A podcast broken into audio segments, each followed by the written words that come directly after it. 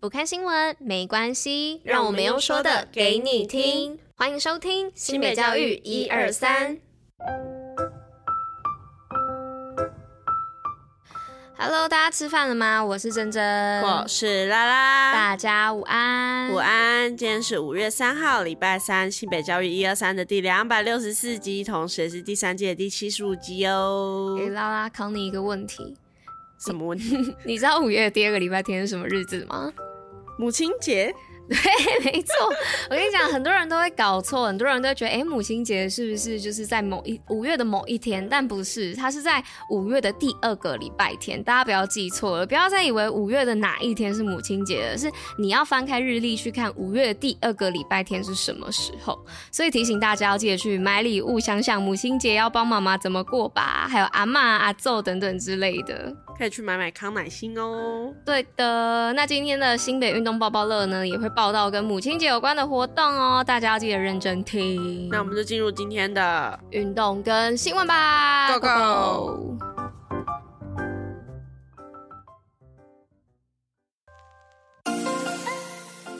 新北活动爆爆乐。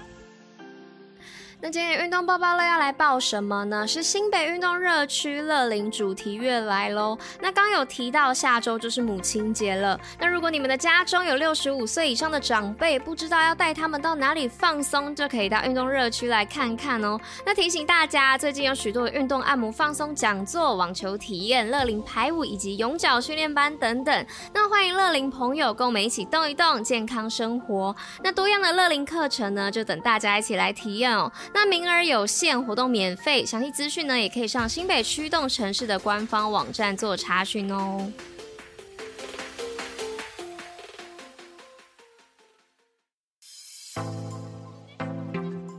不晓得呢，大家有没有发现，我们从昨天开始就换了新闻这边的音乐哦，想要让大家有一些不同的听觉感受。好了，那今天第一则新闻呢，是要来跟大家分享淡水国小食农零碳排学童手作香草越南料理。那节能减碳呢，成为全世界为了环境永续所定出的共同目标，不仅上从政府政策，下至每个人的饮食习惯都息息相关哦。那新北市淡水区的淡水国小呢，为了让学生了解。从产地到餐桌的过程简化，同时学习异国料理的文化，特别结合名传大学以及淡水在地的香草街舞以及餐厅真实手作主厨，举办越南饮食手作的课程。那结合跨科目、跨年龄与跨文化的饮食体验。好的，那今天的第二则新闻是全国高中医疗竞赛，新北市清水高中勇夺银牌。第二届全国高中医疗科技竞赛结果近期出炉，新北市立清水高中荣获全龄组银牌，以智慧医疗侦测床获得评审青睐。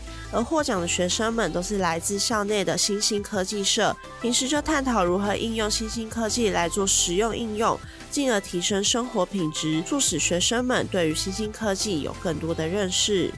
那在第三则新闻呢，是新北健送一百一十五位的技职师生赴外参访美澳团启程。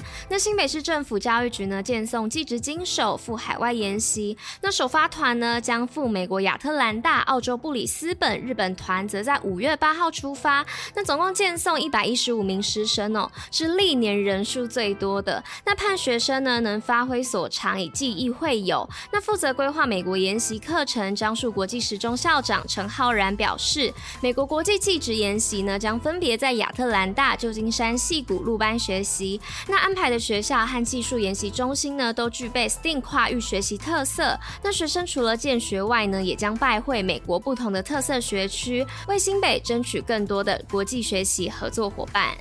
好的，那今天的最后一则新闻是新北天才小画家黄清丽开画展，获赞有泛古风格。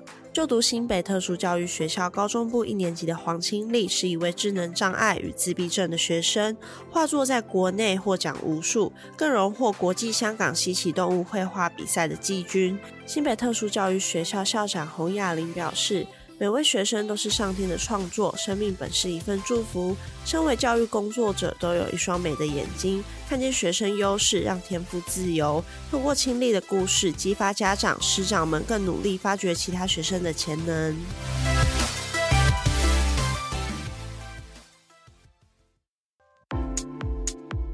西北北教育小教室，知识补铁站。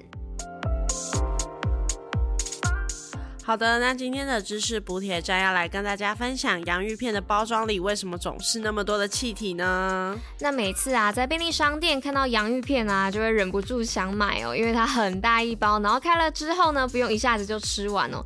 难道是政府纵容商人一起欺骗各位美食家吗？No No No，其实是有原因的哦。那薯片的包装内呢，其实是一种名为氮气的气体，那是由苏格兰化学家在一七七二年发现的。那主要用途呢是保护，特别是金属炼制和高温合成的时候，氮气呢就会用来合成氮化物。那氮气呢，除了可以保持包装外形而避免挤压损坏之外呢，还可以隔绝氧气，让食物不会因为接触到空气而变潮湿软掉。那洋芋片那么脆弱，如果是生产和运送过程中失去了氮气的保护的话，大家吃的应该就是洋芋片粉，而不是洋芋片喽。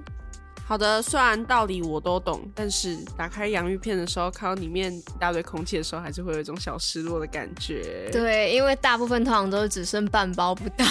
没错。好啦，那今天的知识补铁站就到这里喽。那今天的新北教育一二三第两百六十四集也到这里喽。我们明天见，拜拜。拜拜。哎，顺便跟大家讲一下，昨天我们开场不小心讲错了，昨天其实是二六三，我们不小心讲成二五三了。意外，意外。对，不知道大家有没有发现小曲。好啦，那大家明天见喽，拜拜。